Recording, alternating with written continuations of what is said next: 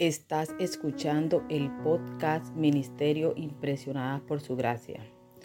Nuestra serie actual es Cómo llegar a ser una esposa conforme al corazón de Dios, basada en el libro Una esposa conforme al corazón de Dios, escrito por la autora Elizabeth York.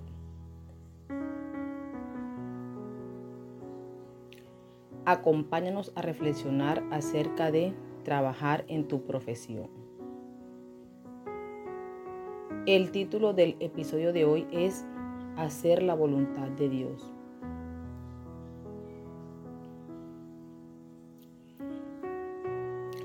Antes de abordar el tema del trabajo, quisiera recordarte que a lo largo de este libro hemos procurado descubrir la voluntad de Dios para una mujer y para una esposa.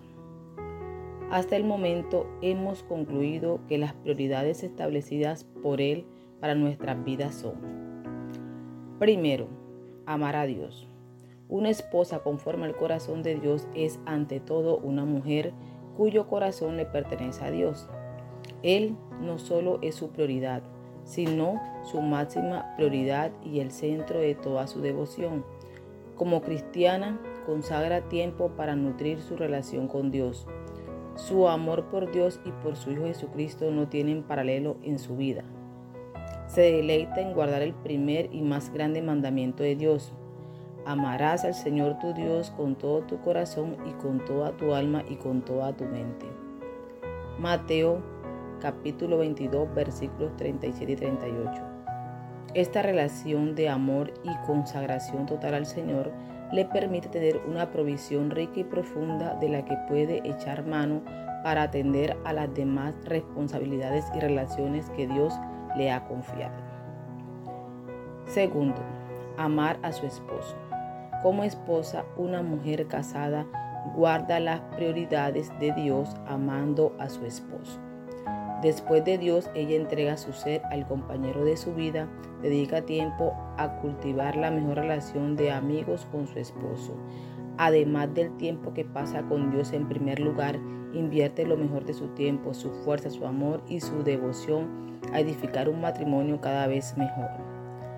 Enfoca sus esfuerzos en su matrimonio y en su esposo, lo cual comprende mejorar su vida, servirle y procurar vivir en armonía. Ella busca con la ayuda de Dios cumplir con las funciones que Él le ha encomendado como esposa, que son ayudar, seguir, respetar y amar a su esposo. Tercero, amar a sus hijos. En su calidad de madre y como alguien que desea hacer la voluntad divina, la mujer de Dios procederá a dedicar el tiempo necesario para nutrir la relación con sus hijos, sin importar sus edades. Su vida es un compromiso de por vida a ser una madre amorosa y dedicada, que participa en la vida de sus hijos y está siempre presente. Es una madre que educa a sus hijos y en ellos invierte lo mejor de sí. Esa es su misión y otra de sus pasiones. ¿Cómo no hacerlo? Es una madre conforme al corazón de Dios. Cuarto, amar su casa.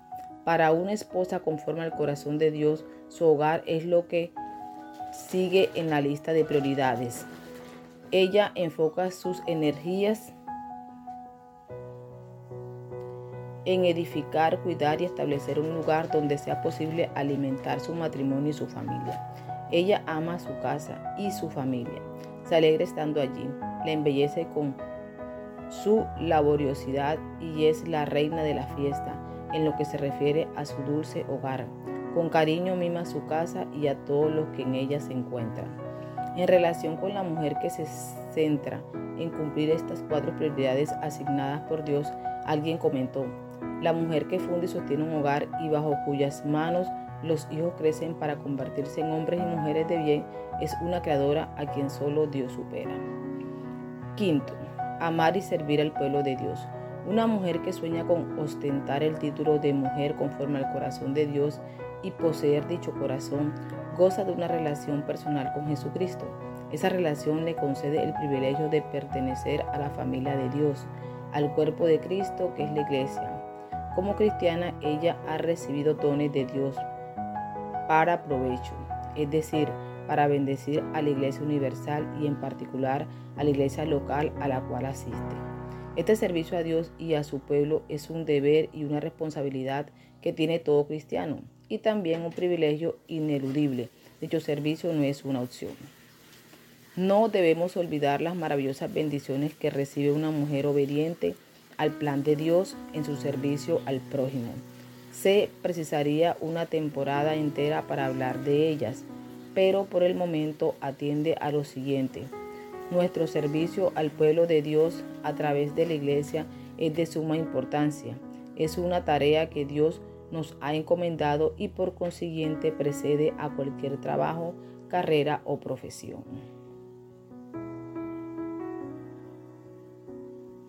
Gracias por acompañarnos el día de hoy. Nuestra oración es que el Dios de nuestro Señor Jesucristo, el Padre Glorioso, te dé el espíritu de sabiduría y de revelación para que lo conozcas mejor y que asimismo sean iluminados los ojos de tu corazón para que sepas a qué esperanza Él te ha llamado.